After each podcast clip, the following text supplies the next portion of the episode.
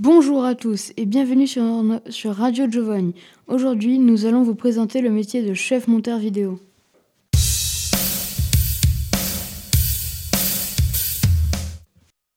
Ce métier fait partie de la famille des métiers audiovisuels. Cela rassemble l'audition et des méthodes liées à l'image. Il consiste à donner du sens à un projet vidéo en assemblant des plans et en réglant le son.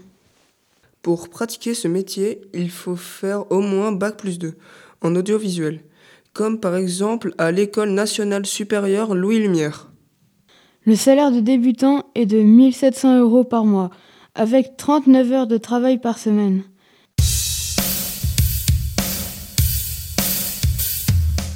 C'est la fin de notre émission. Merci à tous de nous avoir écoutés. À bientôt sur Radio Giovanni.